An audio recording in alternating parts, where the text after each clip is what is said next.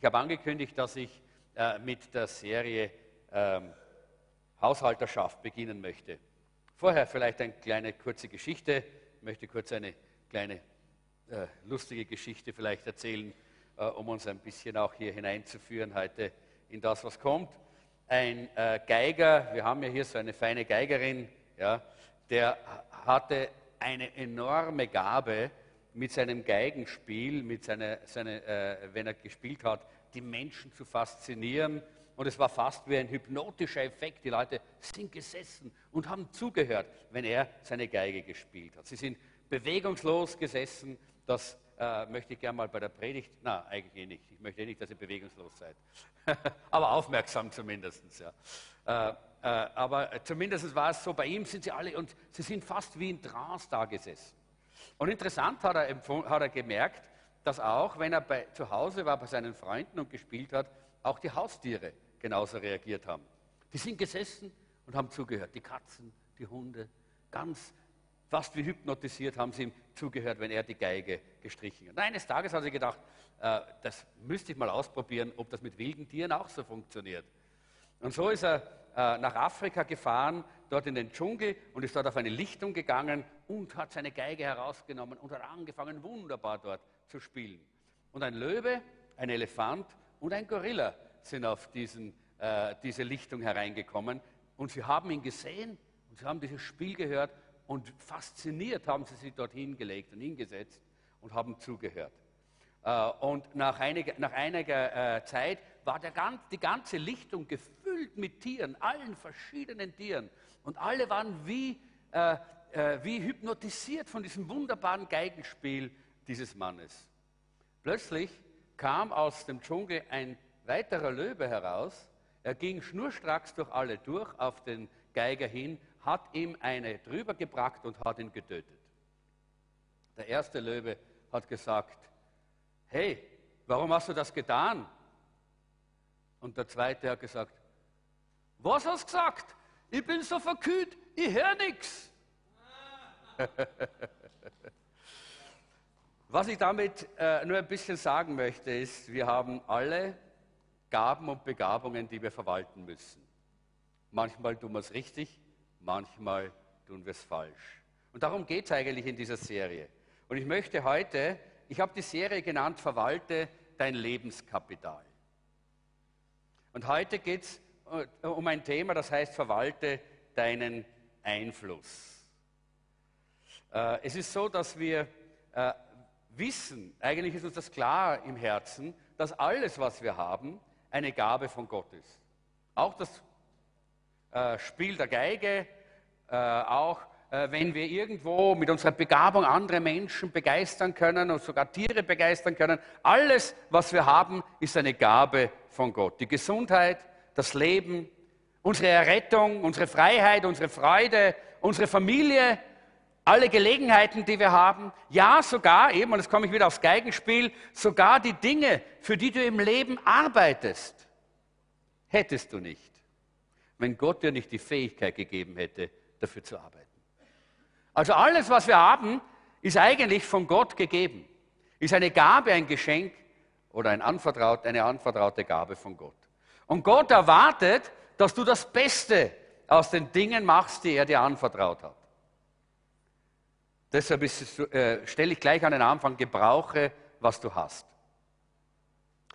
Dieses Wort Haushalterschaft finden wir nicht in der Bibel, sondern wir finden das Wort Haushalter, das finden wir elfmal in der Bibel, das Wort Haushalten, das finden wir dreimal in der Bibel, aber das Prinzip von Haushalterschaft ist ein klares biblisches Prinzip, das immer wieder und immer wieder und immer wieder in der Bibel vorkommt. Und eigentlich heißt das, wenn wir es ein bisschen mit einem moderneren Wort äh, eigentlich hier äh, ausdrücken möchten, Management. Ein, ein Haushalter ist ein Manager. Und es geht, Haushalten bedeutet zu managen, zu verwalten. Äh, wenn wir von Haushalterschaft reden, als Prediger, als Pastoren, dann wissen wir, das weiß ich, dass normalerweise gleich mal äh, in, der, äh, in der Gemeinde und bei den, bei den Gläubigen sofort mal so ein kleines rotes Licht angeht, oje, oje, jetzt wird er wieder über Geld reden. Aber ich möchte euch gleich eines sagen, ja, es geht auch um Geld. Aber das Geben von Zehnten und Opfern ist nur ein Produkt eines verwandelten Herzens eines guten Verwalters. Das ist nur eine Auswirkung. Das ist nicht das Ziel, das ist eine Auswirkung von dem, dass unser Leben in Haushalterschaft gut verwandelt worden ist. Dass Gott uns radikal verändern konnte. Von Menschen, die sich nur um sich selber drehen, wie es in der Welt heute ist, zu Menschen, die mit den Gaben und Begabungen, die Gott ihnen gegeben hat, gut und richtig umgehen und sie richtig verwalten. Es geht mir um dein ganzes Leben, um den ganzen Menschen, um das ganze Potenzial. Sowohl als Einzelne, jeder Einzelne muss ein guter Haushalter sein, als auch wir als Gemeinde, als Gesamtgemeinde müssen wir gute Haushalter sein über, da, über dem, was Gott uns anvertraut hat. Das ist der Grund, warum ich über die Medien gesprochen habe, warum ich über diese Gelegenheiten geredet habe, die Gott uns anvertraut und gegeben hat, weil ich glaube, wir sind Haushalter, Verwalter darüber und müssen äh, damit richtig umgehen. Äh, ich möchte vielleicht äh, da hier nochmal äh, ganz kurz auf das eingehen, was Gemeinde bedeutet. Gemeinde, wenn ich sage, auch die Gemeinde muss eine gute Haushalterschaft sein. Gemeinde ist kein Vergnügungsschiff. Wenn man in einen Hafen geht, dann findet man dort alle möglichen verschiedene Schiffe. Da gibt es die Vergnügungsboote, wo getanzt wird drauf und da ist nur Holadrio und alles lustig und klasse. Da geht man hin, um sich ein bisschen anzutrinken und wieder nach Hause zu gehen. Ja? Aber das ist die Gemeinde nicht. Dort gibt es aber auch andere Boote. Dort gibt es unter anderem auch Rettungsboote. Rettungs, äh, Rettungsdampfer, die dazu da sind, hinauszufahren auf die hohe See und die, die in Seenot geraten sind, herauszuholen und sie zu retten, ihnen zu helfen, dass sie nicht verloren gehen. Das ist die Gemeinde. Die Gemeinde ist so ein Rettungsdampfer, auf dem Menschen gerettet und geheilt werden sollen. Das ist was Gemeinde wirklich darstellt. Und deshalb muss jeder, der dazugehört, auch diese Einstellung haben, wir sind dazu da, um Menschen zu retten. Wir müssen unsere, äh, unsere Augen offen halten nach den Verlorenen. Wir wollen die Hände ausstrecken nach denen, die gerade am Untergehen sind, weil dafür sind wir in diese Welt gestellt. Das ist unsere Aufgabe in erster Linie, ein Rettungsdampfer zu sein. Ja, wir haben viel Spaß und Freude in der Gemeinde, und sind trotzdem kein Partyboot. Denn wir haben die Ausrüstung zu retten. Wir haben den Auftrag zu retten. Da kann man trotzdem viel Freude und Spaß haben auf so einem Boot, wenn man nicht gerade mitten im Sturm jetzt ist und einem großen Auftrag. Aber es gibt viel Freude auch in dieser Aufgabe äh, als äh, Rettungsboot. Deshalb ist es wichtig, dass wir nicht von Event zu Event laufen, von Versammlung zu Versammlung, sondern dass wir bereit sind, auf diesem Boot Hand anzulegen und zu dienen, mit zu dienen, um diesen Auftrag auszuführen, zu dem Gott uns in diese, in diese Stadt gestellt hat. Ich möchte äh, ein bisschen was äh, hier äh, euch weitergeben von John Wesley, nicht zu viel, weil es äh, doch ein bisschen äh, ein, äh, na, vielleicht muss ich nicht alles lesen. es gibt hier die Lehrpredigten von John Wesley, gibt es in deutscher Übersetzung als zweibändiges Werk und unter anderem schreibt er dort auch, er hat eine Predigt über Haushalterschaft. Und äh, er nimmt hier Lukas Kapitel 12, 16, Vers 2 und da heißt es, tu Rechnung von deinem Haushalten, denn du kannst hinfort nicht Haushalter sein. Das ist Lutherdeutsch natürlich oder ja, sowas. Und deshalb ein bisschen älteres Deutsch. Da geht es darum, dass hier der Herr sagt, du hast versagt, jetzt, musst du auf, äh, jetzt kannst du nicht mehr länger Haushalter sein.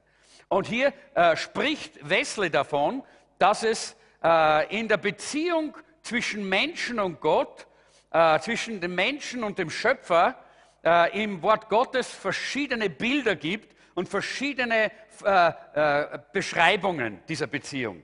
Eines davon ist, dass der Mensch ein Sünder ist eine gefallene Kreatur, äh, ein Schuldner Gottes. Äh, und das ist eine Form, die hier immer wieder gezeigt wird. Wenn wir gesündigt haben, dann mangeln wir des Ruhmes bei Gott, sagt die Bibel, äh, den wir eigentlich haben sollten. Und wir haben keine Gemeinschaft mit Gott, wir sind getrennt von Gott. Das ist das Bild des Schuldners. Wir haben Schuld. Äh, wir haben etwas von Gott genommen und wir haben Schuld vor Gott. Das ist eigentlich das Bild des Knechtes, des Sklaven, äh, das eigentlich auch im Philipperbrief von Jesus hier gezeigt wird. Er war bereit, gehorsam zu sein. Er, wurde als, er ist bereit, Knecht, äh, zu, ist Knecht geworden für uns. Das Zweite ist aber äh, eine äh, Charakterisierung dieser Beziehung als Haushalter. Und, und Jesus hat sehr oft diese Beziehung zwischen uns und Gott so damit beschrieben, mit, in verschiedenen äh, Gleichnissen und Bildern. Und ein, ein Haushalter ist ein Knecht ganz besonderer Art, sagt hier Wesley. Er sagt hier, äh, diese Bezeichnung drückt genau unsere Situation in dieser Welt aus. Sie beschreibt exakt, was für ein Knecht wir vor Gott sein sollten und welche Art Dienst der göttliche Herr von uns erwartet. Wir müssen uns also zunächst fragen, in welcher Hinsicht sind wir jetzt Gottes Haushalter. Ich lese das ein bisschen aus dieser Predigt von Wesley. Ihm schulden wir alles, was wir haben.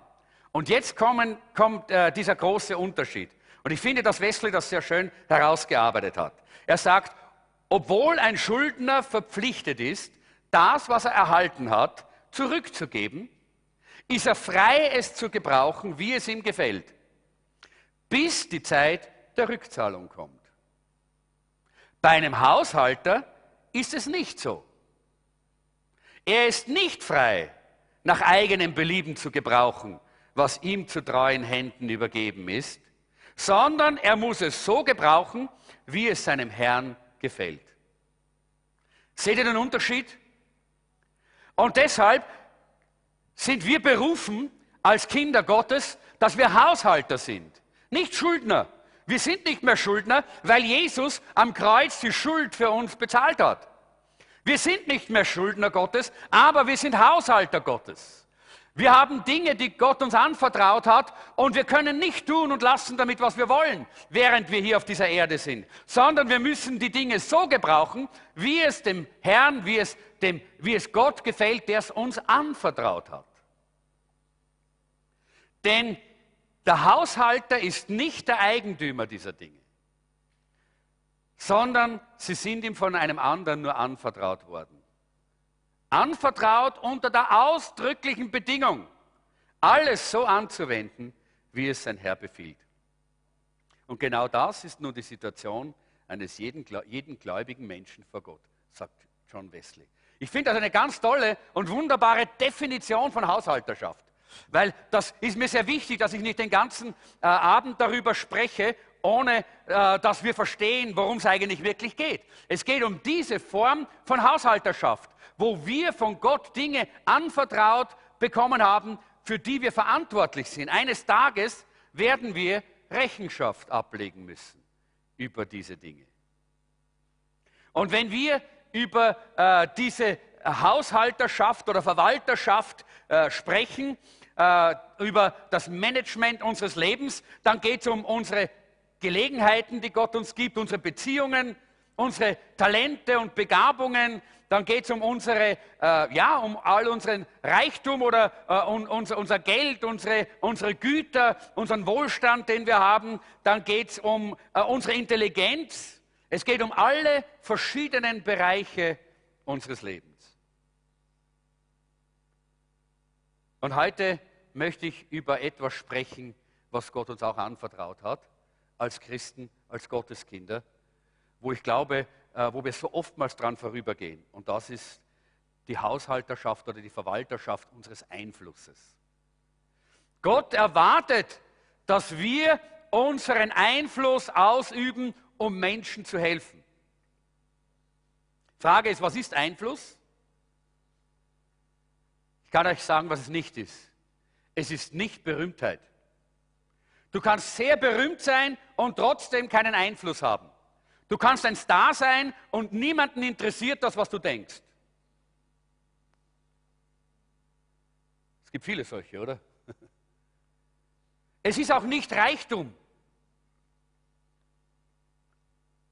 Verwechsle das nicht. Einfluss ist nicht Reichtum. Es gibt Leute, die sind enorm reich, haben viel Geld und trotzdem keinen Einfluss. Außer in Ländern, wo man mit Geld alle bestechen kann. Aber diesen Einfluss meine ich nicht. Ich habe auf Wikipedia geschaut, was dort steht, wenn es um Einfluss geht. Und ich lese das vor. Einfluss ist die potenzielle und effektive Wirkung eines Subjekts oder einer Interessensgruppe auf eine Zielperson oder Gruppe. Zu unterscheiden ist zwischen Einfluss haben, das ist passiv, und Einfluss ausüben, das ist aktiv und bewusst. Oder im Cambridge Dictionary, da heißt es, die Kraft, jemanden zu beeinflussen, wie er sich entwickelt, handelt oder denkt. Das ist einfacher. Ne? Die Engländer sind ein bisschen einfacher. Wikipedia war ein bisschen kompliziert. Die Kraft, jemanden zu beeinflussen, wie er sich entwickelt, handelt oder denkt. Das ist Einfluss.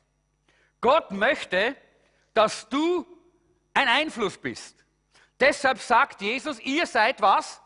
Das Licht der Welt. Licht ist Einfluss.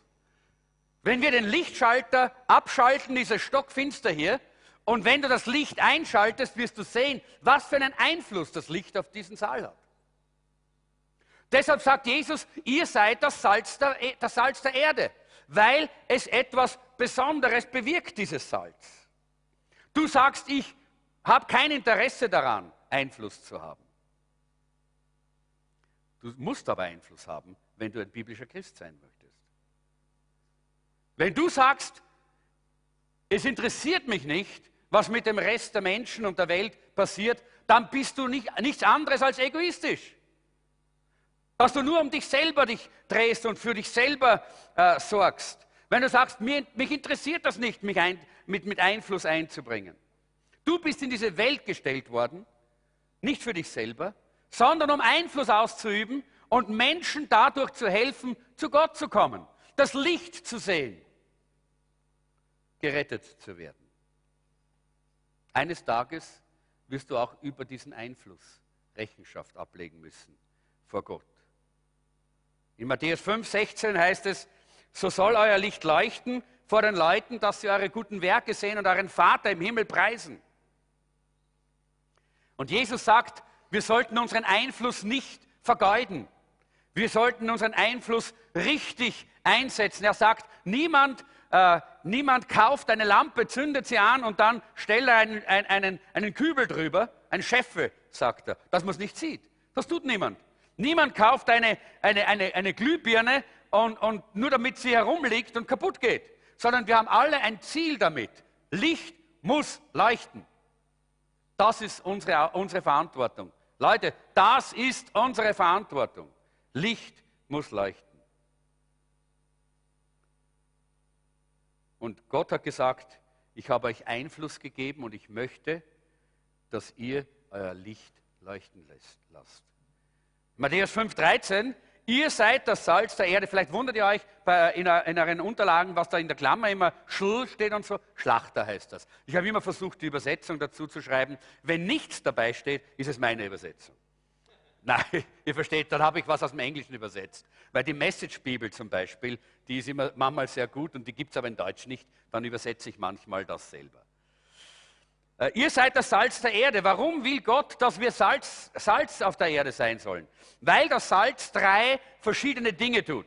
Das Salz würzt. Wer weiß das? Ja, gut. Was ist, ist was Fades, oder? Wenn man ohne so salzlose Sachen, bah, ja, Grauslich ist es. Äh, es erhöht den Geschmack, ja, oder? Unterstreicht den Geschmack und es bewahrt, konserviert. So wie zum Beispiel äh, geböckelter Schinken, nicht? Das ist zum Beispiel Böckelfleisch, Böckelschinken. Das eingesalzene Fleisch, da brauchst du nicht tiefkühlen. Da war, früher hat es keine Tiefkühltruhe gegeben und trotzdem hat es gehalten, weil Salz drin war. Diese drei Dinge möchte Gott, dass du mit deinem Einfluss in dieser, äh, in dieser Welt auch wirklich tust. Gott möchte, dass du diese Welt ein bisschen würziger machst. Wir Christen sind die Würze der Welt. Lass uns das mal äh, klar haben. Nicht die, die da draußen allen möglichen Schund treiben und Mist und allen möglichen äh, äh, Theater machen. Das ist nicht die Würze. Das ist, das ist dieses, dieses äh, wie soll man das sagen? Das ist so das, äh, das Bittere an, am Leben. Ja? Wir sollen die Würze sein. Wir sollten das Leben in einer Gesellschaft verbessern durch unseren Einfluss. Er möchte, dass wir eben auch den Geschmack herausbringen von echtem Leben. Ich war mal äh, vor vielen Jahren, vielleicht komme ich wieder mal dazu, ich habe es zumindest vor, weil wir ja jetzt auch diesen Pastor da hier in, in Pakistan unterstützen. Er hat mich schon so lange eingeladen, ich soll mal kommen, vielleicht mache ich es nächstes Jahr mal. Äh, aber ich war vor vielen Jahren in Pakistan, äh, damals auf einer Missionsreise, und da habe ich eines gelernt. Die Leute dort haben die Melonen genommen und haben sie, bevor sie sie gegessen haben, gesalzen. Und ich habe gesagt, wow. Und er hat gesagt, probier's mal, nicht übersalzen, etwas salzen. Und du wirst sehen, der Melonengeschmack wird verdoppelt, verdreifacht. Ja? Weil Salz unterstreicht den Geschmack. Ja? Und ich habe das dann probiert und es war wirklich so. Ja? Das ist ganz erstaunlich, wie Salz Geschmack herausarbeitet. Und wir sollten auch den guten Geschmack des echten Lebens herausarbeiten durch unseren Einfluss, dort, wo Gott uns hingestellt hat. Und drittens, er möchte, dass wir bewahren, konservieren. Gott will nicht, dass die Welt verloren geht. Das sagt die Bibel so klar. Gott will, dass kein Mensch verloren geht. Er will, dass alle Menschen gerettet werden. Er will nicht, dass die Mensch, Menschheit verfault. Und deshalb sagt Gott, ich will, dass du Einfluss ausübst. Und zwar guten Einfluss in dieser Welt. In Jeremia 15, Vers 19, da heißt es in, neuen, in der neuen Lebenübersetzung, dann werden alle, unter denen du jetzt leidest, auf dich hören. Du selbst sollst dich aber nicht von ihnen beeinflussen lassen.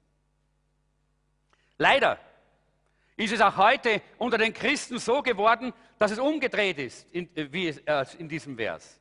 Dass es eher heißt, du hörst auf alle, die rings um dich sind und nicht du beeinflusst die anderen, sondern alle in der Welt beeinflussen dich.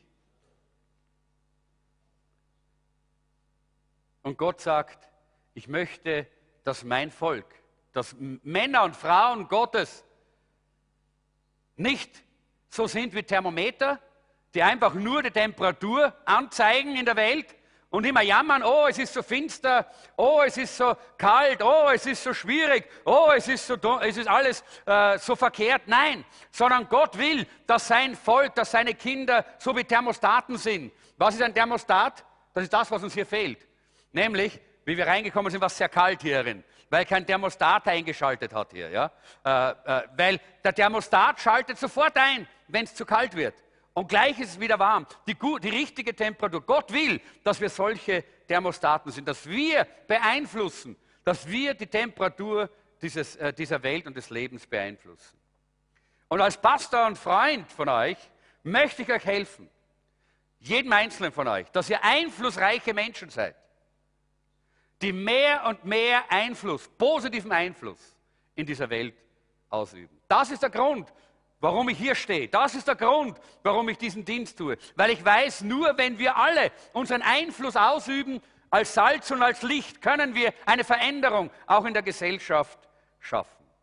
Es gibt genug schlechten Einfluss in dieser Welt.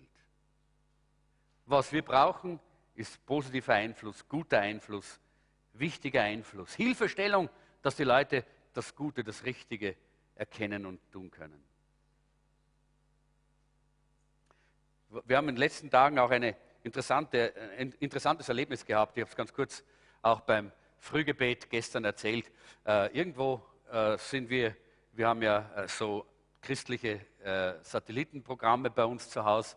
Und so eines, äh, bin ich ein, eines Abends auf den KTV, das ist der katholische äh, Satellitensender, gegangen und habe einfach erwartet, da wird wieder irgendeine Messe sein. Da waren immer Messen normalerweise. Aber interessanterweise war dort eine ganz tolle Sendung äh, und zwar hat jemand eine Oper äh, besprochen. Und zwar die Oper äh, äh, Nabucco. Ja, Nabucco.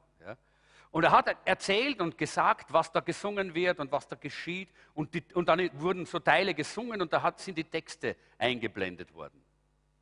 Ich habe Nabucco, diese Oper, als junger Mensch oft gesehen. Fast auswendig konnte ich sie.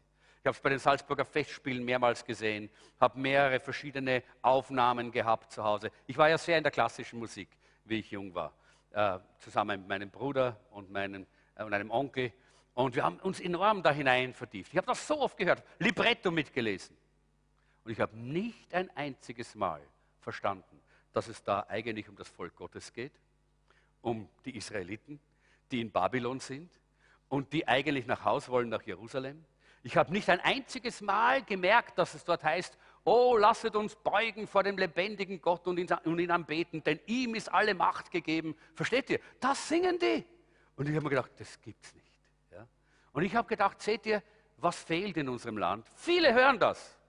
In unserem Land hören ein Großteil unser, unseres Volkes oder ein, ein, gewisser Teil unseres Volkes hört solche Dinge ständig, sieht sie in der Oper und in, in, im Theater, in Festspielen und erkennt nichts. Warum? Weil unser Einfluss fehlt, Leute.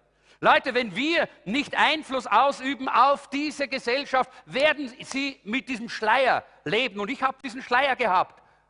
Ich habe das alles gesehen, habe das alles gehört und trotzdem habe ich es nicht verstanden. Was hat mir gefehlt? Es haben mir Menschen gefehlt, so wie wir hier. Menschen, die Einfluss haben, Menschen, die Licht sind, Menschen, die Einfluss, ihren Einfluss dafür verwenden, dass dieser Schleier weggenommen wird von den Augen von den Menschen, die rings um uns herum leben. Und dann können sie auch erkennen und sehen, was wirklich Gott zu ihnen sagt. Wie kann man also mit Einfluss leben? Die Bibel zeigt uns drei Dinge. Erstens, ich muss meinen Einfluss erkennen. Das ist wichtig. Die Wahrheit ist, jeder hat Einfluss. Jeder von euch hat Einfluss. Du sagst vielleicht, ah, ich habe keinen Einfluss. Na, ich bin so, so mehr so ein zurückgezogener, ich bin mehr introvertierter Mensch. Jeder hat Einfluss. Du bist viel einflussreicher, als du, als du meinst. Du denkst nur nicht darüber nach. Du sagst, wen beeinflusse ich? Soll ich sie dir aufzählen? Jeden, mit dem du in Kontakt kommst, beeinflusst in irgendeiner Form. Deine Familie, deine Freunde, deine Nachbarn, deine Verwandten, die Menschen, mit denen du in die Schule gehst, Menschen, mit denen du arbeitest, deinen Freund, deine, deine Freundin, deinen Ehemann, deine Frau, deine Live-Gruppe, dein Dienstteam, oder auch die Leute, mit denen du Tennis spielst oder Fußball spielst oder Sport betreibst oder musizierst. Du beeinflusst die Menschen rings um dich ständig. Die Frage ist nur, beeinflusst du sie gut oder schlecht? Ich habe oft gedacht, als ich noch kein Christ war, dass ich einen guten Einfluss auf Menschen ausübe. Und ich habe so ein bisschen so diese Art gehabt, ich wollte immer allen Menschen helfen. Und, das, und da habe ich alle Menschen dorthin gebracht, wo ich war. Viele sind in den Drogen gelandet und später in den psychiatrischen Kliniken. Viele haben Selbstmord begangen. Und ich habe geglaubt, ich habe einen guten Einfluss. Ich habe gedacht, ja, ich helfe jedem nur. Auch wieder dieser Schleier, den der Teufel, den Satan vor unsere Augen hängt. Und manchmal haben auch wir als Christen diesen Schleier. Wir glauben, wir haben einen guten Einfluss. Aber wir haben ihn nicht. Die Frage ist eben nicht, ob du Einfluss hast, sondern die Frage ist, welche Art von Einfluss du ausübst. Wenn du ein E-Mail wegschickst, dann beeinflusst du jemanden. Wenn du einen, eine Notiz oder einen Brief schreibst, beeinflusst du jemanden. Aber auch wenn du schlecht redest über jemanden anderen, beeinflusst du jemanden anderen. Du bist immer ein Einfluss in die gute oder in die schlechte Richtung. Und ich glaube, gerade in unserer Zeit, gerade jetzt in diesen Tagen, wo so viel aus diesem Halloween und, äh, und aus, aus, aus diesem äh, Allerheiligen Totenkult herauskommt, äh, wo so viele Menschen so negativ beeinflusst werden von all dieser Zauberei und all diesem Schmutz und diesem Zeugs. Gerade in dieser Zeit müssen wir Licht sein und ein Einfluss sein, der gegen diese Dinge aufsteht.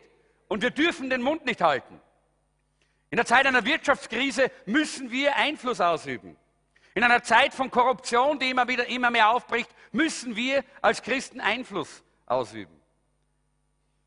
Und die Bibel zeigt uns, dass Gott möchte, dass wir viel bewusster mit unserem Einfluss umgehen. In Galater 4, 6, Vers 4 heißt es, jeder soll sorgfältig prüfen, wer er ist. Was für Aufgaben ihm gegeben wurden und dann soll er sich darin vertiefen. Du sollst wissen, wer du bist. Du sollst kennenlernen, wer du bist. Du musst dich damit beschäftigen. Einmal im Gebet vor Gott zu treten und sagen, Herr, was hast du mir anvertraut? Wer bin ich? Hilf mir, das zu erkennen.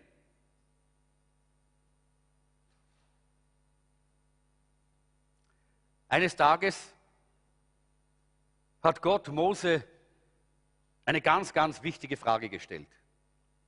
Mose war ein Mörder auf der Flucht. Er war ein Krimineller.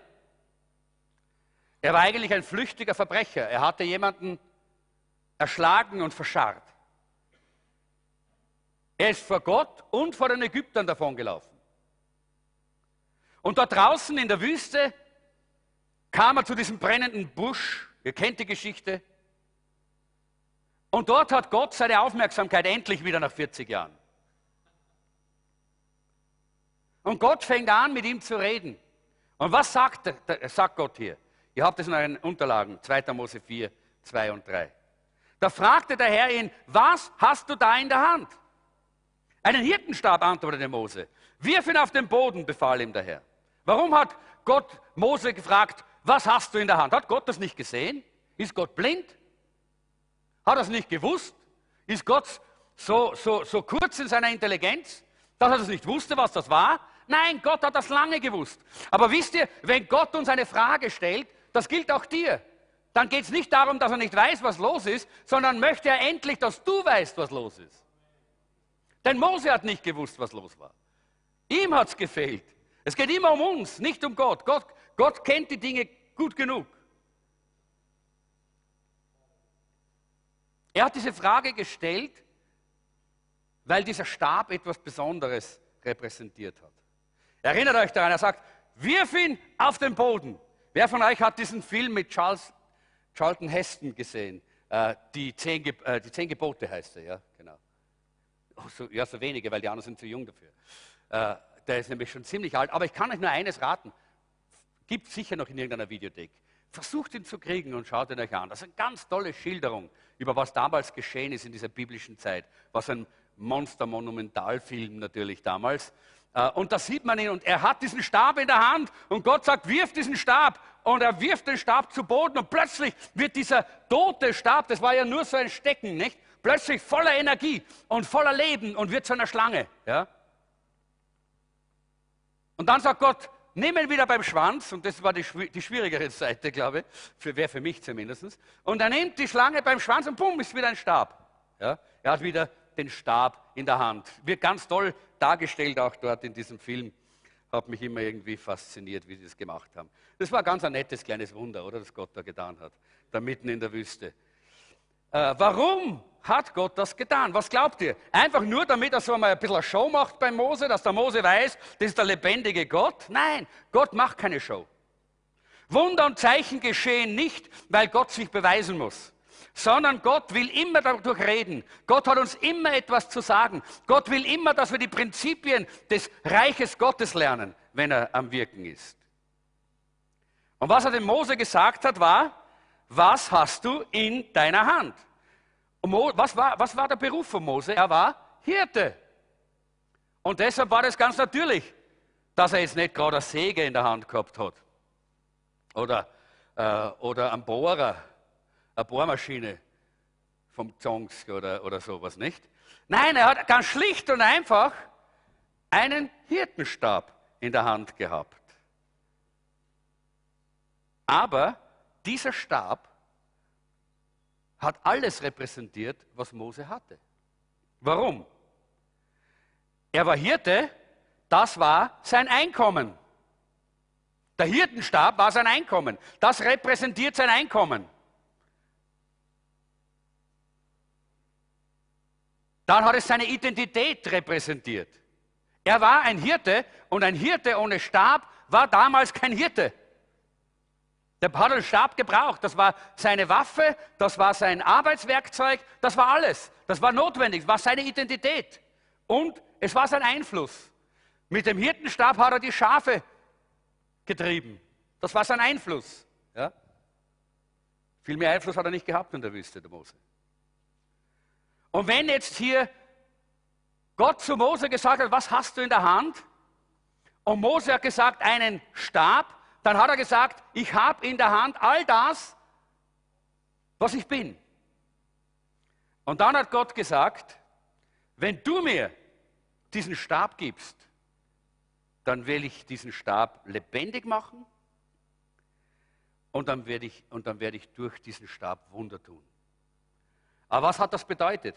Mose, wenn du mir deinen Einfluss gibst, wenn du mir deine Identität gibst und wenn du mir dein Einkommen gibst, dann werde ich das nehmen und lebendig machen.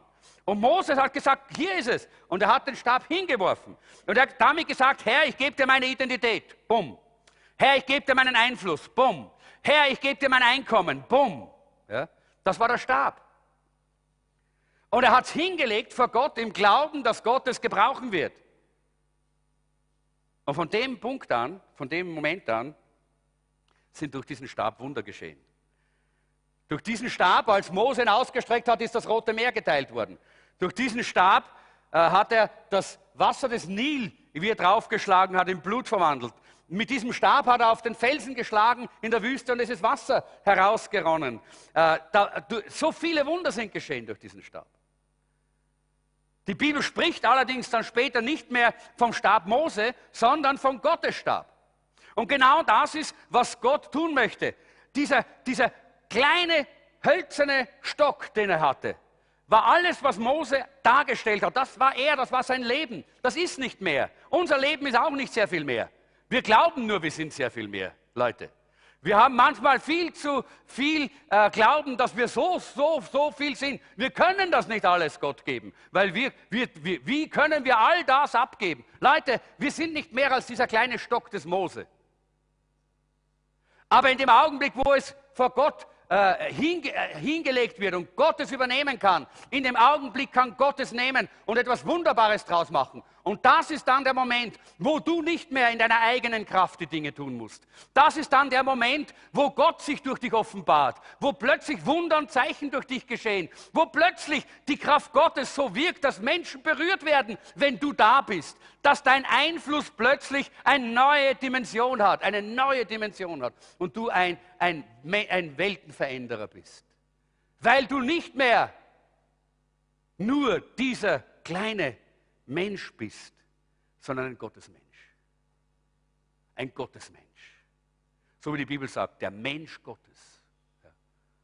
Das ist der Unterschied. Und das ist, was eigentlich hier Gott möchte.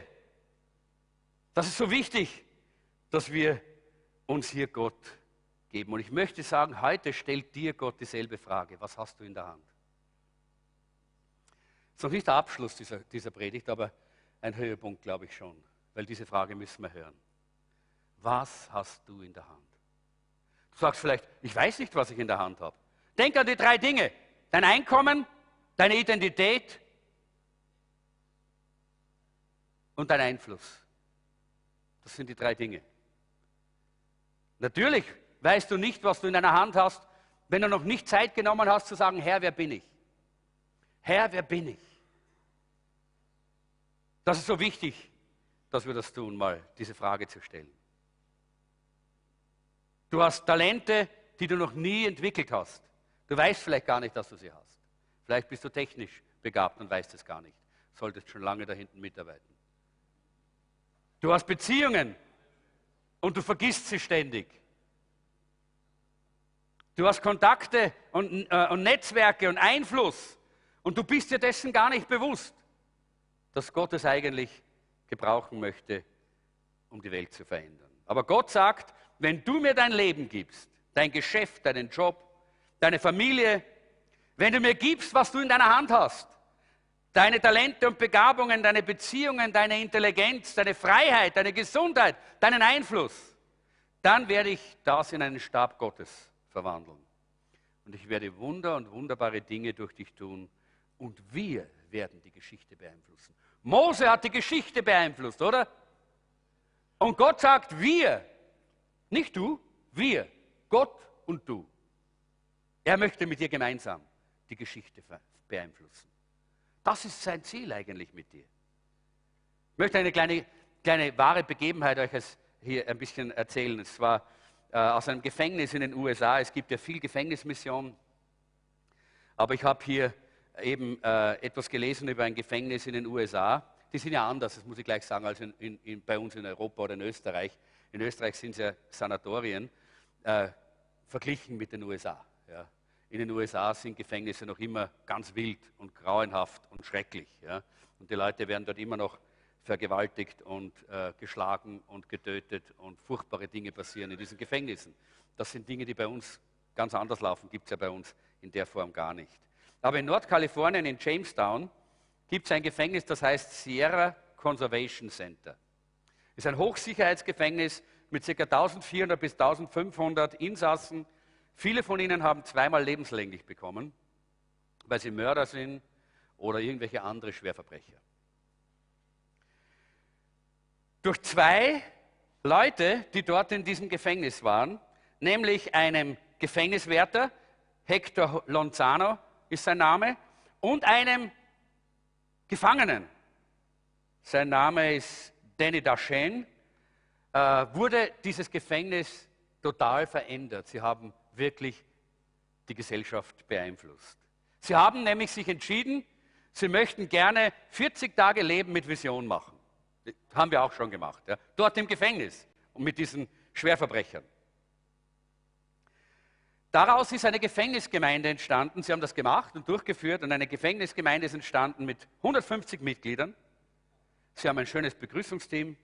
Sie haben Blumen, die Sie sich besorgen mit, ihrer kleinen, mit Ihrem kleinen Geld, das Sie haben dort. Dekoration. Sie haben ein herrliches Lobpreisteam, das dort im Lobpreis führt. Und diese Männer, diese Gefängnisinsassen, ja, üben auf ihre Welt für Jesus einen enormen Einfluss aus. Wisst ihr, im Gefängnis nimmt man normalerweise den Menschen den Einfluss. Man sperrt sie weg, dass sie keinen Einfluss mehr haben, weil sie in der Vergangenheit schlechten Einfluss ausgeübt haben. Aber diese zwei haben tollen Einfluss ausgeübt und die, die mit ihnen dann gläubig geworden sind, immer mehr und immer mehr und immer mehr und immer mehr, das hat enorme Kreise gezogen. Danny Dashen, dieser Mann, war am 7. November 1982 an einem Verbrechen beteiligt, bei dem zwei Menschen getötet wurden und bekam lebenslänglich. Ein Monat nach seiner Arrestierung hat er sich bekehrt und er hat so fast 30 Jahre seines Christseins ausschließlich im Gefängnis erlebt. Er war Leiter einer kleinen christlichen Zellgruppe im Gefängnis und hat dann zusammen mit dem Wärter diese 40 Tage Leben mit Vision organisiert. Und er hat gesagt, es war das perfekte Timing Gottes. Wir hatten die richtigen Gefängnisaufseher, äh, die richtigen Gefangenenleiter, so diese Bosse, die da immer unter den Gefangenen sind. Und wir dachten zuerst, wenn wir zur Gemeinde gewachsen sind, dann werden wir die Kapelle nehmen mit 90 Sitzplätzen, aber die war schon gut gefüllt. Und dann haben wir uns gedacht, wir machen eines. Wir wollen Einfluss ausüben.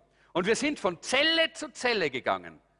Versteht ihr? Zu den Leuten, die zweimal, dreimal lebenslänglich bekommen haben, die nichts zu verlieren haben, die leicht einen anderen dort im Gefängnis ermorden und umbringen, die leicht jemanden anderen niederschlagen oder, äh, oder krankenhausreif schlagen oder zum Krüppel machen, ja, sind sie von Zelle zu Zelle gegangen und haben jeden Einzelnen im Namen Jesu, durch die Liebe Jesu gebeten, in diese Veranstaltung zu kommen. Dadurch sind 120 Leute plötzlich da gewesen. Sie haben eine Gebetsversammlung begonnen um 16.30 Uhr draußen da äh, in Kalifornien ist immer schön warm, ein großer Gefängnishof für 1500 Leute. Und dort haben sie um 16.30 Uhr Gebetsfürbittetreffen angefangen. Und nach kurzer Zeit ist im ganzen Gefängnishof überall sind Fürbittegruppen gestanden und haben gebetet. Mitten unter diesen Mördern und Schwerverbrechern. Und dann hat er gesagt, jetzt benötigten wir die Besucherhalle. Wir waren schon 150. Und während wir dort Gottesdienste hatten, saßen Hunderte, ja Tausende Leute draußen und haben zugehört. Und haben uns beobachtet und gesagt, was tun die da? Da passiert was Außergewöhnliches. Ist das was Echtes? Und danach wollten sie auch das Buch Leben mit Vision und Bibeln haben. Und er hat gesagt, eine andere Sache, die ganz wichtig war, in dem Augenblick damals haben wir eines gewusst. Wir waren eine kleine, kleine, kleine christliche Gruppe dort, Zellgruppe. Und an diesem Moment hat Gott uns herausgefordert. Und wir haben gewusst, wir können den einen oder den anderen Weg einschlagen. Entweder wir können uns zurücksetzen und wir können einfach in der Mittelmäßigkeit uns zufrieden geben und sagen, okay, wir sind eher eine kleine Gruppe, ist eh klasse, dass es eine kleine Gruppe gibt im Gefängnis. Naja, nicht jedes Gefängnis hat eine kleine Gruppe, ist eh ganz schön, wenn wir klein bleiben. Es ist netter, wenn wir unter uns sind und so. Und wir wären mittelmäßig auch weitergegangen. Oder wir wussten, wir gehen den nächsten Schritt. Und das bedeutet, dass wir uns neu Gott hingeben und neu bereit sein müssen, einen Einfluss auszuüben auf unsere Umwelt. Und Gott sagt heute zu dir, was immer du hast, gib es mir. Gib es mir. Denn ich will dich gebrauchen. Diese Männer im Gefängnis haben das, was sie hatten, und das war nicht mehr sehr viel, dem Herrn zur Verfügung gestellt. Und dadurch haben sie die Gesellschaft verändert. Und ich möchte euch herausfordern heute, einen Unterschied in unserer Stadt zu machen. Etwas zu verändern. Werde ein Botschafter für das beste Weihnachten aller Zeiten zum Beispiel. Geh, lade Menschen ein, beeinflusse deine Umwelt und bring sie dorthin, dass sie hier hören und erleben, was Weihnachten wirklich ist. Werde ein Botschafter für das, was Gott tut. Und da kommen wir gleich zum zweiten Teil. Punkt 2 heißt, ich muss meinen Einfluss ausüben.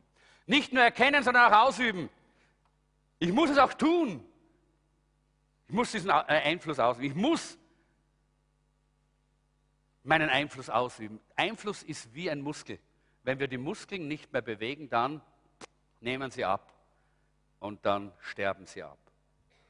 Wir verlieren sie. Deshalb musst du deinen Einfluss ausüben. Jetzt ist die Gelegenheit. Leute, wir haben jetzt eine, eine so eine äh, Best-Yet-Campaign, nennen wir das. Eine, äh, dieses, dieses, die beste beste Weihnachten aller Zeiten, so wie wir es zu Ostern gehabt haben. Jetzt ist die Zeit. Jetzt ist nicht Zeit, müde zu sein. Jetzt ist nicht Zeit, sich zurückzulehnen und zu sagen, ah ja, ist ja nicht so schlimm, ist eh immer ganz nettes Weihnachtskonzert. Na, waren eh immer ein paar Leute da. Nein, wir wollen nicht Mittelmäßigkeit. Wir wollen Einfluss ausüben. Wir wollen im Namen Gottes diese Stadt verändern. Und dazu will Gott unser Leben gebrauchen. Er will, dass du ihm dein Leben gibst. Das heißt Haushalterschaft. Es gibt fünf verschiedene Wege, wie wir diesen Einfluss ausüben können, die, uns hier, äh, die ich uns hier ganz kurz aufzeigen möchte. Erstens, indem ich, alle, indem ich Menschen anlächle. Weißt du das? Diese fünf Schritte, die ich euch jetzt zeige, die sind so, die fangen ganz leicht an und die, gehen, die werden immer schwieriger und immer gefährlicher.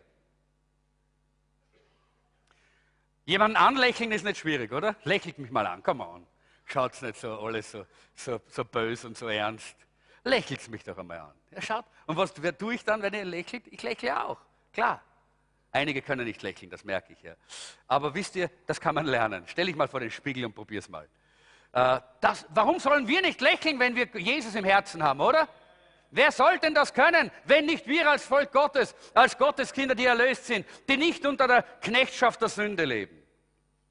Wenn du lächelst, dann, äh, dann was wird passieren? Die anderen werden zurücklächeln. Und damit hast du schon jemanden beeinflusst. Jemand, der vielleicht ganz down ist. Jemand, der vielleicht gerade in Problemen steckt. Jemand, der vielleicht keinen Ausweg mehr weiß. Und da plötzlich. Warum ist das so ein Einfluss? Weil in dieser Welt es nichts zum Lachen gibt. Oder? So ist es doch.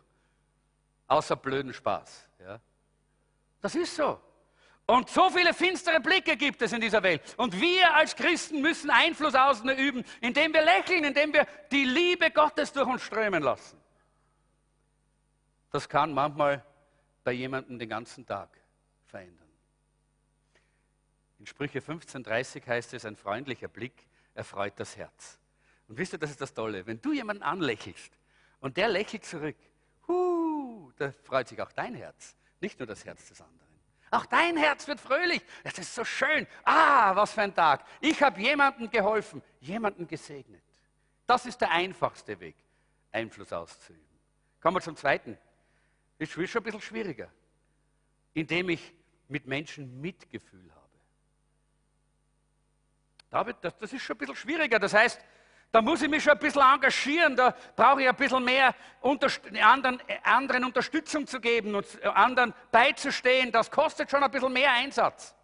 In 2. Korinther 1, Vers 4 heißt es, in allen Schwierigkeiten tröstet er uns, damit wir andere trösten können. Wenn andere Menschen in Schwierigkeiten geraten, können wir ihnen den gleichen Trost spenden, wie Gott ihn uns geschenkt hat. Halleluja, sind herrlich? Gott hat dich getröstet. Wer ist schon einmal von Gott getröstet worden? In einem Problem, in einer Schwierigkeit? Ja, ja, viele von uns.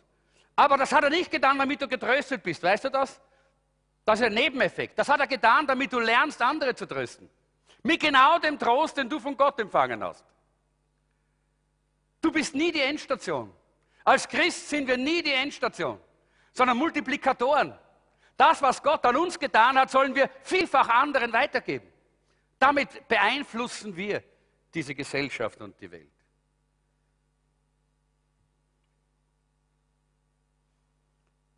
Wenn du so bist wie ich, dann kann es sein, dass es dir auch so geht wie mir, nämlich dass du für viele Menschen irgendwie empfindest und, und, und, und mitfühlst und, und, und dieses Mitgefühl hast.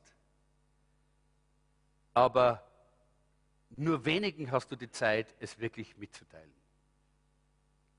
Aber wir müssen so viele wir können ihnen mitteilen. Ist wichtig. Wichtig, dass wir das anderen mitteilen, dass wir nicht nur das im Herzen tragen, sondern es auch sagen, es schreiben, äh, ein E-Mail, ein SMS, ein Telefonat.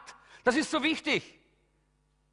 Dass wir, ihnen, dass, wir, dass wir sie wissen lassen, hey, du bist mir wichtig, deine Not geht nicht mehr an mir vorbei, sondern ich habe Mitgefühl, ich bete für dich, ich stehe an deiner Seite. Das macht so viel aus. Und Menschen, denen wir diesen, dieses Mitgefühl bringen, öffnen ihre Herzen, dass sie auch hören wollen, was wir denken. Und damit können wir Einfluss in diese Welt hinein ausüben. Drittens, ich muss meinen Einfluss, äh, kann meinen Einfluss ausüben, indem ich Menschen diene. Und ihr seht schon, es wird immer schwieriger. Ja? Dieser dritte Schritt, lächeln ist einfach. Ja? Mitgefühl haben und zeigen, naja, das ist schon ein bisschen, aber nicht so schwierig. Aber jetzt geht es ums Dienen. Hey, da heißt es jetzt, jetzt muss ich mich so richtig äh, engagieren, ich muss, ich muss mich einbringen. Ja? In 1. Korinther 9, 19 sagt Paulus, obwohl ich also frei und von niemand abhängig bin, habe ich mich zum Sklaven aller gemacht, um möglichst viele für Christus zu gewinnen. Die Bibel sagt uns, wenn wir dienen, dann haben wir viel Einfluss. Wenn du wenigen Menschen dienst, hast du wenig Einfluss. Wenn du niemanden dienst, hast du keinen Einfluss. Wenn du vielen Menschen dienst, dann wirst du großen Einfluss im Leben haben. Aber da ist eine ganz schwierige Frage erst einmal zu entscheiden. Und das müssen wir alle entscheiden. Willst du die Menschen beeindrucken oder willst du sie beeinflussen? Das sind zwei verschiedene Dinge. Willst du sie beeindrucken oder beeinflussen? Die meisten von uns wählen die erste Option. Beeindrucken, das ist viel einfacher. Das kann man auf Distanz machen. Ja? Beeindrucken kann ich, wenn ich ein bisschen was kann, wenn ich ein bisschen was zeigen kann, wenn ich große Worte spucken kann. Da kann beeindrucken kann ich von der Distanz. Du siehst, wie Stars irgendwo über die Bühne wandeln und du sagst, ma, beeindruckend, oder? Warum? Weil man so weit weg ist von ihnen. Wenn du näher kommst, siehst du die Pickel, siehst die Probleme, siehst die Schwierigkeiten. Aber we deshalb, wenn wir Menschen beeindrucken wollen, dann bleiben wir immer auf Distanz. Aber wenn wir ihnen dienen wollen, wenn wir sie beeinflussen wollen, dann müssen wir nahe zu ihnen kommen. Beeinflussen können wir nur, wenn wir nahe sind. Und dann sehen Sie unsere Warzen, unsere Picke, unsere äh, Probleme, unsere Schwierigkeiten, unsere Schwachheiten, unsere Fehler. Und deshalb das, kostet das etwas. Leute, wir sehen hier, jeder dieser Schritte ist ein bisschen schwieriger, aber es ist wichtig, wenn wir wirklich Beeinflusser sein wollen, müssen wir lernen, Schritt für Schritt dieses Beeinflussen auch auszuüben. Es beginnt mit einem einfachen Lächeln. Fang mal an damit. Statt gar nichts zu tun, fang damit mal an. Und das Zweite ist, dass wir Mitgefühl haben. Schau mal, wo jemand in Not ist, in Schwierigkeiten, hab Mitgefühl und sag's mal. Schreib mal ein E-Mail, ein SMS. Komm, sag's mal, bring's mal zum Ausdruck. Aber dann beginnt der Dienst. Und da beginnt eigentlich der Einfluss immer stärker zu werden. Der Grund, warum diese Gefangenen dort in diesem Gefängnis so viel äh, Einfluss ausüben konnten, war, weil sie ein dienendes Herz hatten. Sie haben immer nur an die anderen gedacht und nicht an sich selber. Zum Beispiel dieser Danny äh, Dashane, er ist dort in den Hof hineingegangen und hat dort angefangen zu predigen und zu all diesen Tausenden zu sprechen über Mose.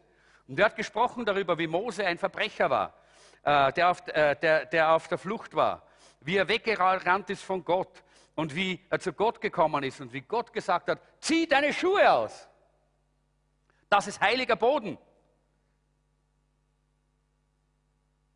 Und dann muss ich euch jetzt etwas, äh, äh, äh wenn ich euch das erzähle, müsst ihr das vielleicht auch wissen. Äh, in diesen Gefängnissen ist es so, dass niemand in den Hof geht, ohne Stiefeln oder Laufschuhe anzuhaben. Niemand geht in Flipflops in diesen Gefängnishof oder, oder barfuß. Warum? Weil er nie weiß, wann ihn eine Gruppe angreift, wenn er geschlagen oder fast ermordet wird und er fliehen muss oder andere, andere treten muss. So, er muss immer, man muss immer gestiefelt in den Hof gehen. Das ist dort einfach in diesen äh, Hochsicherheitsgefängnissen ganz klar. Aber die haben dort gesagt, wir wollen hier einen Einfluss ausüben und wir wollen einen Unterschied machen. Wir wollen den, anderen sagen, wir sind nicht hier, um zu, um zu kämpfen, sondern um zu segnen. Und so hat er gesagt, nachdem wir hier zusammen waren und ich über Mose gesprochen habe, haben wir miteinander gebetet. Und dann ich, hat, hat dieser Mann gesagt, Mitglieder von der Sierra von Sierra Christian Center heißt es übrigens, SCC, nicht VCC, nicht Vienna Christian Center, sondern Sierra Christian Center.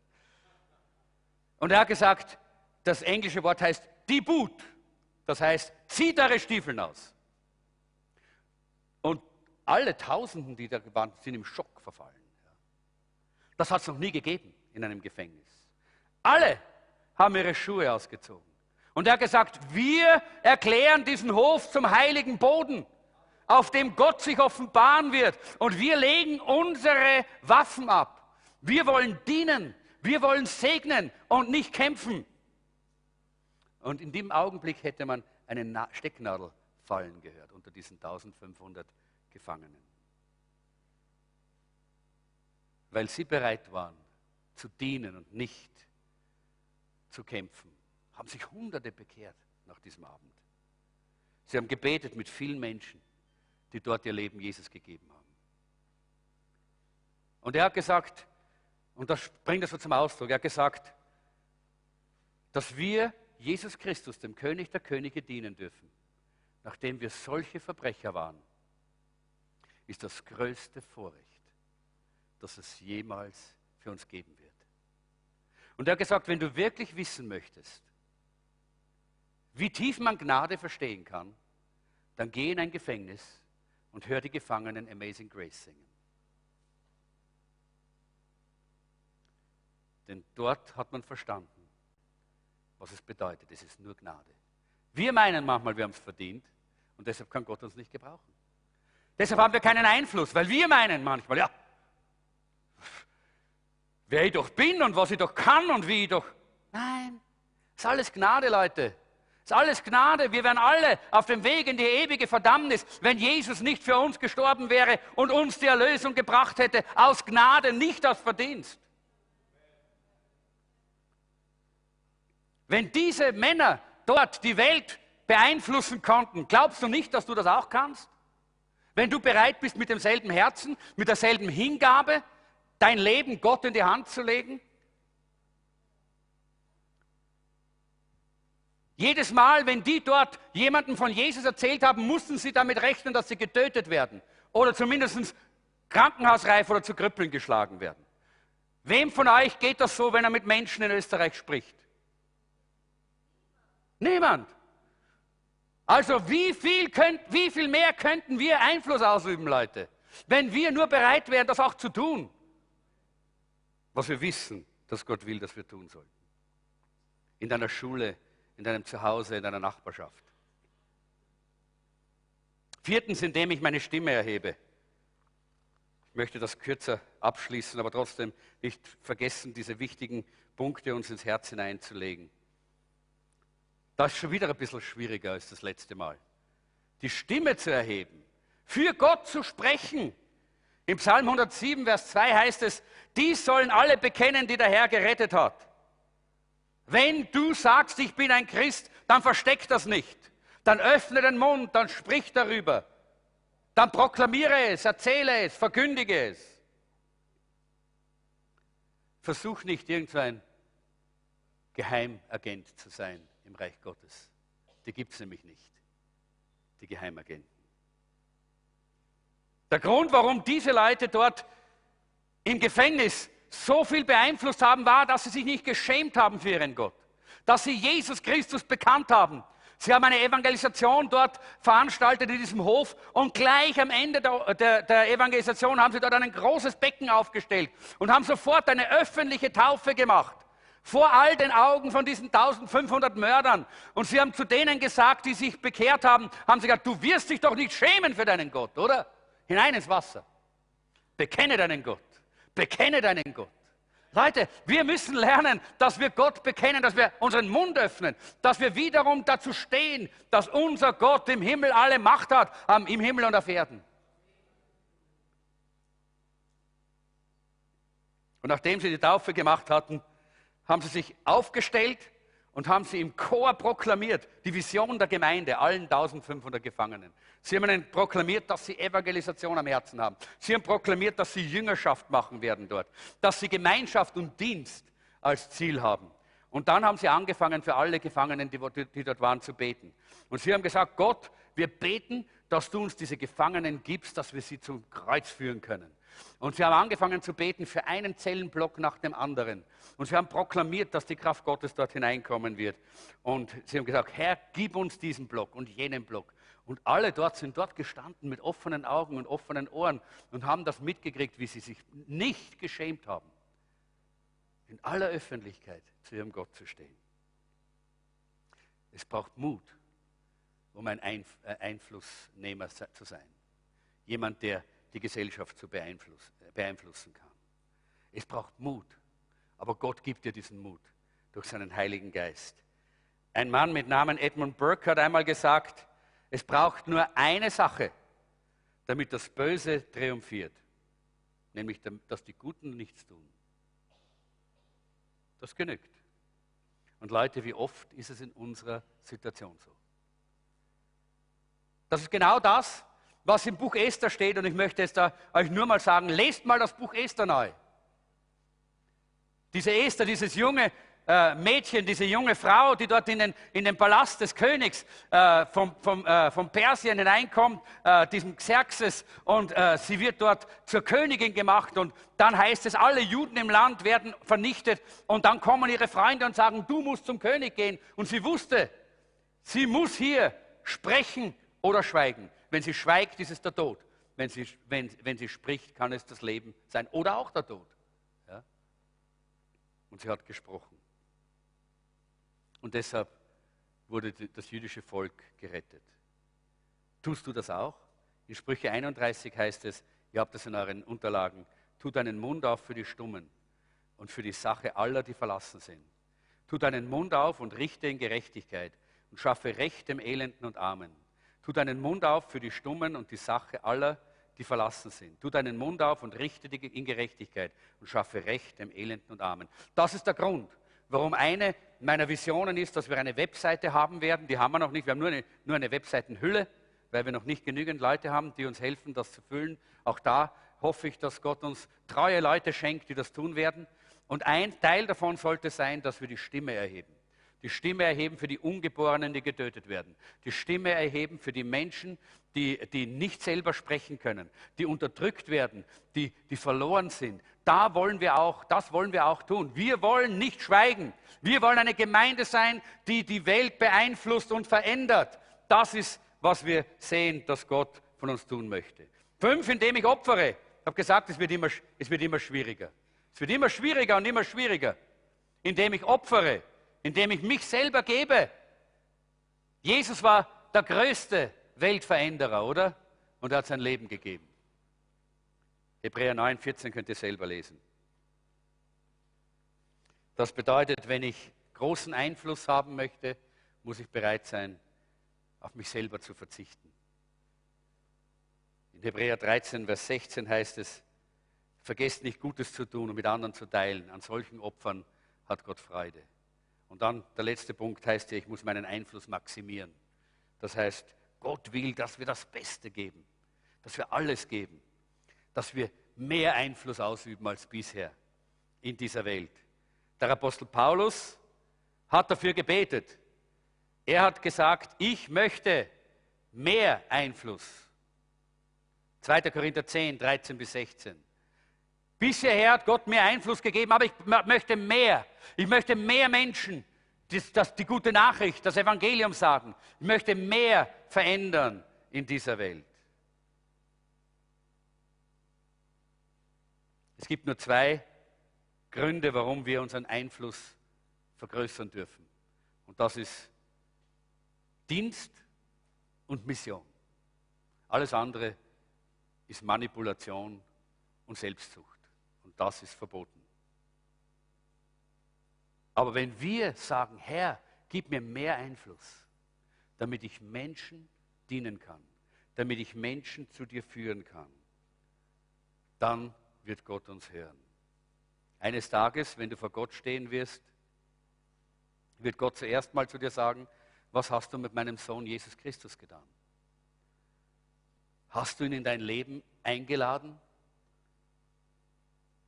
Ich hoffe, du kennst die Antwort, wenn du dann dort stehst. Oder heute. Wenn jemand hier ist, der die Antwort noch nicht kennt, der noch nicht sagen kann, ich habe Jesus in mein Herz eingeladen und aufgenommen, dann ist das heute eine wunderbare Gelegenheit für dich. Du kannst heute sagen, Jesus, bitte komm in mein Herz, nimm mein Leben in deine Hand. Aber als zweites würde er dich fragen, was hast du mit dem getan, was ich dir anvertraut habe? Das ist die Frage der Haushalterschaft. Das ist die Frage nach deiner Verwalterschaft. Und Gott hat dich hierher gestellt, damit du diese Welt beeinflusst und veränderst. In Philippa 1, Vers 21 heißt es, denn Leben bedeutet für mich Gelegenheit für Christus und das Sterben ist für mich nur Gewinn. Wenn das deine Haltung ist, dann lade ich dich ein, heute eine, die Entscheidung zu treffen. Ich will mit meinem Einfluss dort, wo ich stehe, die Welt verändern. Zum Guten. Für Jesus. Ich will die Menschen zu Jesus führen. Ich will das Licht in die Dunkelheit bringen. Ich will ein Weltveränderer sein. Wie gehst du um? Wie verwaltest du deinen Einfluss, den Gott dir gegeben hat? Das ist die Frage, mit der ich schließen möchte. Lass uns kurz ins Gebet gehen und ich möchte, Lobpreisteam kann nach vorne kommen, ich möchte einfach auch diese Frage stellen. Lass uns mal die Augen schließen. Herr Jesus, wir danken dir, dass du hier bist heute. Und du hast uns so viel anvertraut. So viele Gaben, Begabungen, so viele Gelegenheiten. Du hast uns so viel gegeben. Hilf uns, dass wir treu sind, dass wir treue Verwalter sind. Aber ganz besonders, Herr, möchten wir uns auch dir in die Hände legen, so wie Moses den Stab in deine Hände gelegt hat, indem er ihn vor dir hingeworfen hat. So wollen wir unser Leben vor dich hinlegen. Mit allem, was wir sind und haben. Dass du uns gebrauchen kannst. Dass du durch uns wirken kannst. dass du aus uns Gottes Menschen machen kannst.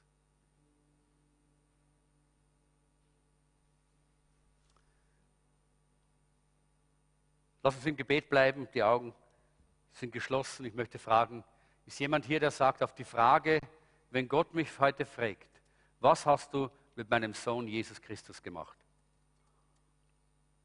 Auf diese Frage kann ich keine Antwort geben. Ich habe nie Jesus Christus persönlich in mein Leben eingeladen. Wenn du sagst, heute möchte ich das tun, damit auch mein Leben ein Leben wird, das andere zum Positiven beeinflusst, nämlich hin zu Jesus, hin zum Reich Gottes. Und wenn du sagst, ich möchte das heute tun, dann möchte ich für dich beten. Ist jemand hier, der sagt, ich möchte Jesus in mein Herz aufnehmen? Dann möchte ich dich bitten, dass du deine Hand hebst. Hier ist jemand. Dankeschön. Noch jemand? Ja, danke, Dankeschön. Ja, eine ganze Reihe haben die Hand gehoben. Wunderbar. Ich möchte für euch beten. Lass uns doch gemeinsam aufstehen. Lass uns gemeinsam dieses äh, Gebet der Lebensübergabe beten mit denen, die jetzt hier die Hand gehoben haben. Ich möchte euch einladen, dass ihr dieses Gebet nachsprecht. Und ich möchte sagen, lass es uns gemeinsam tun. Sag Jesus, ich komme jetzt zu dir. Und ich danke dir, dass du für mich, für meine Sünde und Schuld am Kreuz gestorben bist. Ich bitte dich, komm jetzt in mein Herz, komm in mein Leben. Nimm du mein Leben in deine Hand. Reinige mich von meiner Schuld und Sünde. Danke, Herr, dass du mir neues Leben schenkst. Ewiges Leben in der Gemeinschaft mit dir. Danke, Herr, dass du jetzt gekommen bist, um in meinem Herzen zu wohnen. Amen.